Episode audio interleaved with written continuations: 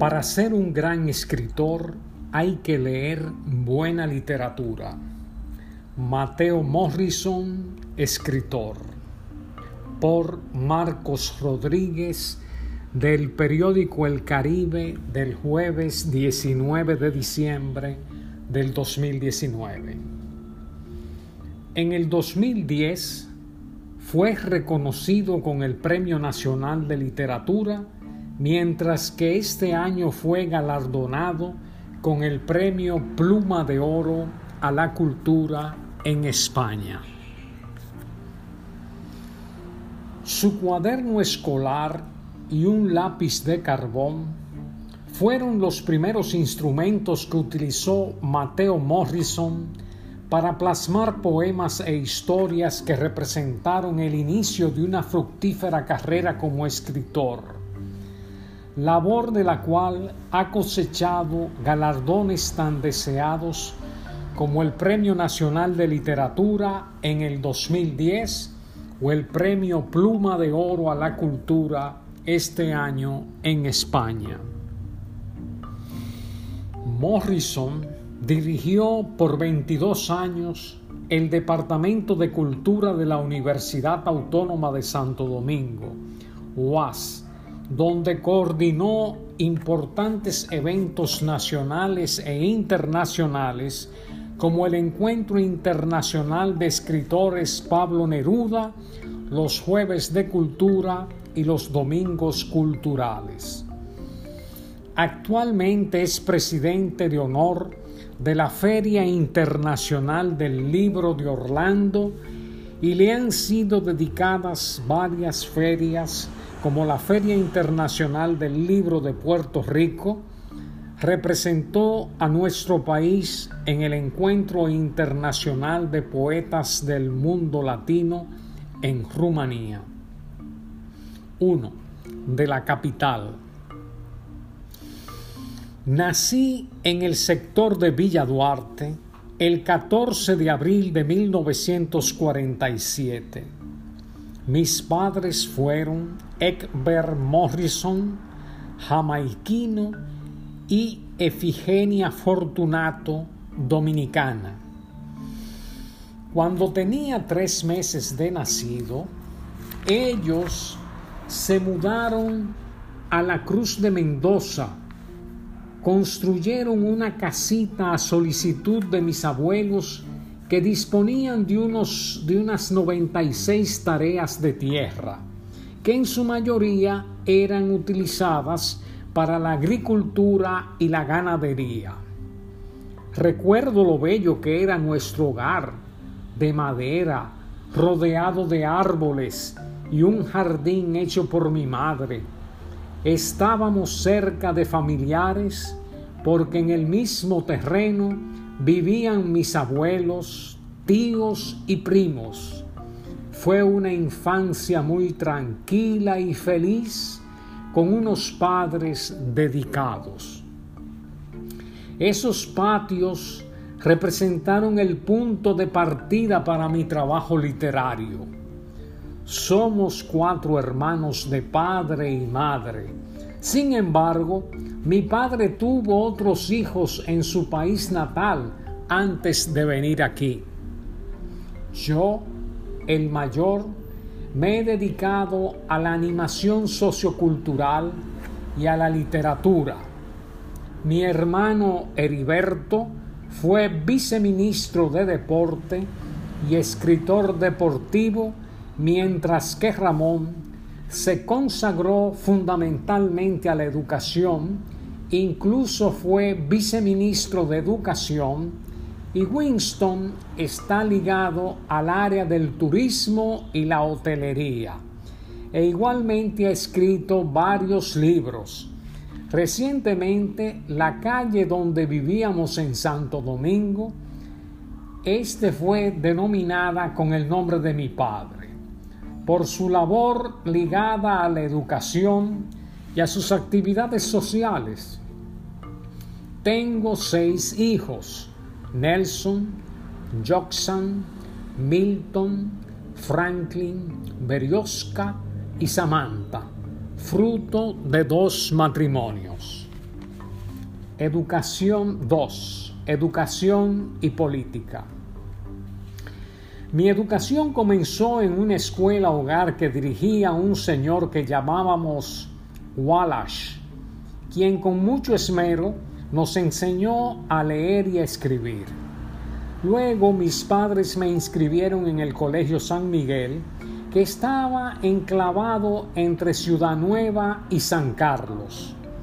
Mis padres debían pagarme un transporte para poder llegar. Fui el primero en ir de mis hermanos.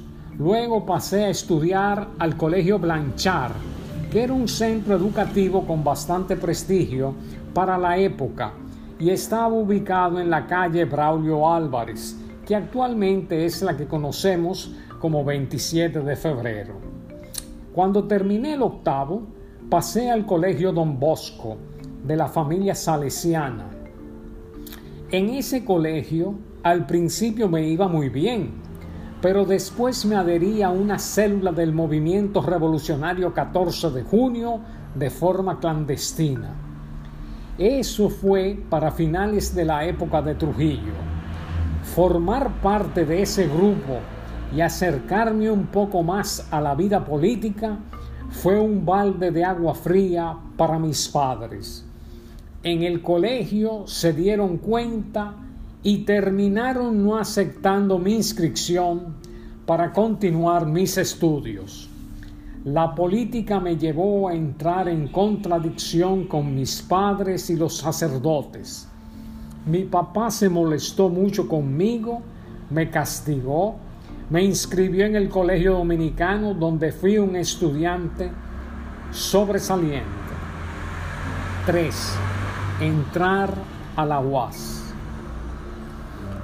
terminé mis estudios secundarios en el 1965, justo cuando estalló la guerra de abril. Eso generó que se paralizara todo el país y por lo tanto tuve que esperar un tiempo para poder inscribirme en la universidad, ya que los norteamericanos habían tomado incluso la UAS como campamento. Al terminar la ocupación en el 1966, me inscribí. En esa época no se entraba directamente a la carrera, sino que debíamos pasar primero por el Centro Universitario de Estudios Generales, CUEG, lo que después se transformó en el Colegio Universitario que era donde básicamente todos los estudiantes tenían que ir para ser evaluados previo a elegir sus carreras. 4. Derecho. Cuando me tocó elegir carrera, tuve mucha indecisión. Mi familia quería que estudiara medicina, pero no quería estudiar algo que fuera por obligación en una ocasión asistí a una actividad donde un biólogo chileno ofreció una conferencia a estudiantes. Me paré a hablar y al finalizar el expositor me llamó para comentarme que tenía potencial para ser biólogo, que debía elegir esa carrera. Sin embargo, cuando estaba dando mis últimas materias del CUEG, recuerdo que el profesor González Tirado quedó maravillado con una composición que hice. Me dijo que yo tenía el germen de un escritor. Eso me hizo pensar mucho. Él me motivó a que estudiara letras para expandir mis horizontes, pero al final opté por derecho profesión que he ejercido mínimamente. 5. Comienza labor docente. La guerra había provocado que mi padre perdiera el trabajo. Por lo tanto, teníamos que buscar la forma de poner pan sobre la mesa. Lo que hice fue, mientras estudiaba, ponerme a trabajar comencé a dar clases en dos colegios, el Santa Marta y el San Francisco, en el 1967, para así apoyar a mi familia. Daba clases de inglés, francés, literatura e historia.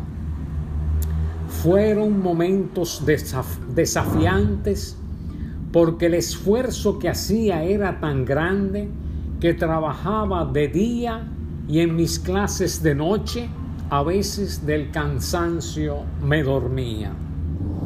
Todo esto ligado a mi militancia política en Fragua, un grupo de izquierda de la universidad. También fui profesor de la legislación y derechos culturales en la UAS más adelante. 6. Su primer libro. Después de un tiempo, pude obtener mi primer empleo formal. Entré como director de la Casa de la Cultura de la UAS en el 1972, una entidad que se formó en el club de profesores de esta universidad. Eso me motivó a acercarme a profundidad al tema cultural, especialmente escribir. Justo para esas fechas publiqué mi primer libro, Aniversario del Dolor, que tiene un conjunto de poemas con un carácter social y político porque retrata las vivencias de la guerra. En las labores ahí seguí como subdirector de cultura, de cultura del Departamento de Extensión Cultural de la UAS. Luego fui director hasta jubilarme. 7. Suplemento cultural aquí. Otras de las labores ligadas a la cultura que más disfruté fue mi papel como director del suplemento Aquí, que se publicaba en La Noticia. En el primer año en esas funciones, la dirección la compartí con Juan José Jiménez, pero después de eso me rodeé de asistentes y un buen equipo. Como director duré 20 años. Fue una oportunidad para conocer más a fondo el legado cultural nuestro y aprender sobre la historia que los rodea. La cultura me ha ayudado a ver el país de una forma muy diferente y a apreciar mejor los detalles de las cosas. 8. Labor cultural. Fundé el taller literario César Vallejo en el 1979 en la UAS, del cual ha salido la mayor parte de los miembros de la generación del 80, es decir, José Mármol, Tomás Castro, César Zapata, Ilonka Nacidit Perdomo y otros. En la UAS también creé y dirigí la revista Extensión. Además, fui director de formación y cooperación técnica del Consejo Presidencial de Cultura y presidente de esa entidad en su última etapa. 9. Semana Internacional de la Poesía. Uno de los aportes más significativos para mí es la fundación de la Semana Internacional de la Poesía que tiene ya ocho años celebrándose. Es un evento que ha acogido poetas no solo del país, sino también extranjeros. En las últimas versiones vinieron de Europa y China. Se lleva a cabo en diversos lugares, además del Distrito Nacional, también está San Cristóbal, Puerto Plata, Sosúa, La Vega, Peravia y Asua. 10. Distinciones. Estoy agradecido con la vida porque mi trabajo rindió frutos y es valorado. En el 2010 recibí el Premio Nacional de Literatura y este año obtuve el Premio Pluma de Oro a la Cultura en Madrid, España, así como el Premio Caunabo de Oro en el área de la literatura. En más de 10 ferias nacionales e internacionales he tenido el privilegio de ser condecorado. Un ejemplo de ello fue en Nueva York en el 2008, donde recibí un reconocimiento por aportes a la cultura por parte del Ministerio de Cultura de República Dominicana y el Comisionado Cultural de Estados Unidos. Obras. Algunas de sus obras son Si la casa se llena de sombras, 1986.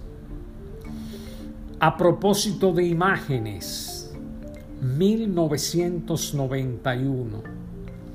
Abril del 65, Visión Poética, 1995.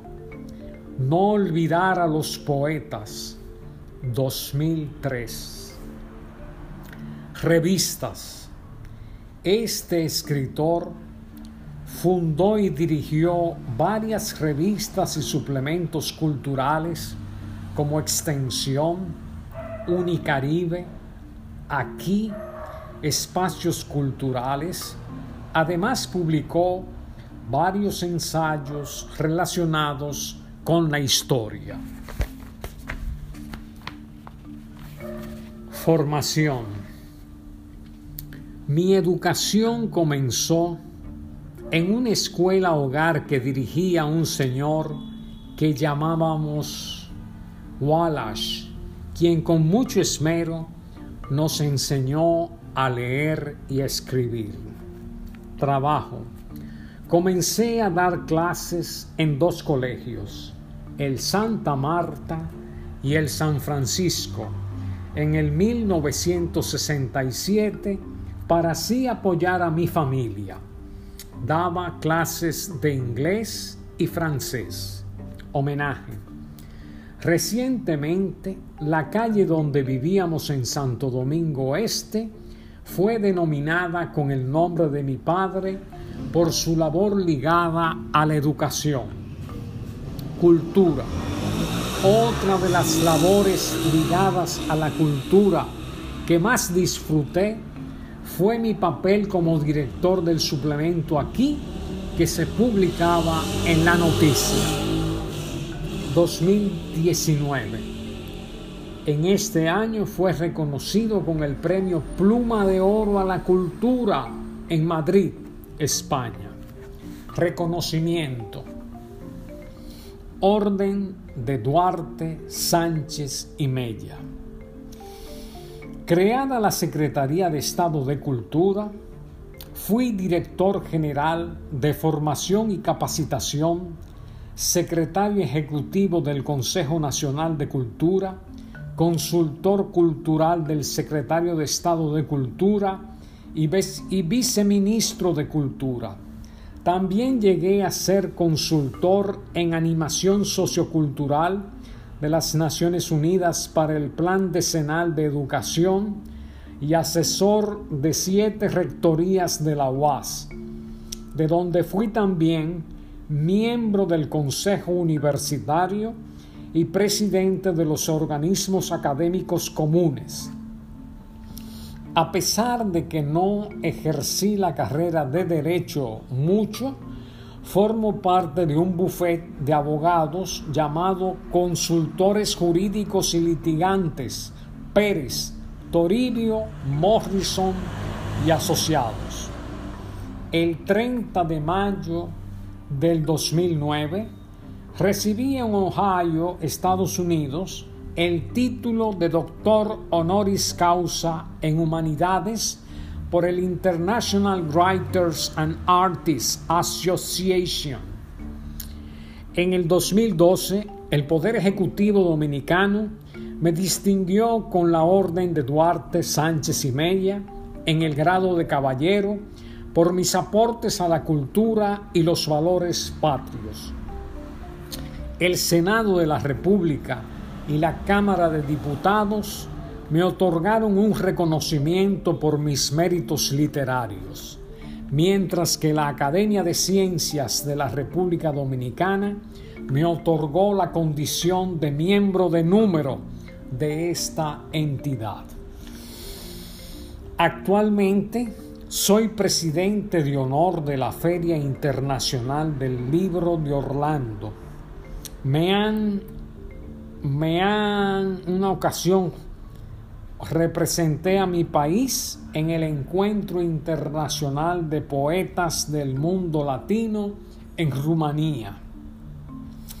Para ser un gran escritor hay que leer buena literatura. Esa es una de mis principales recomendaciones para quienes comienzan estos caminos. La lectura es la clave.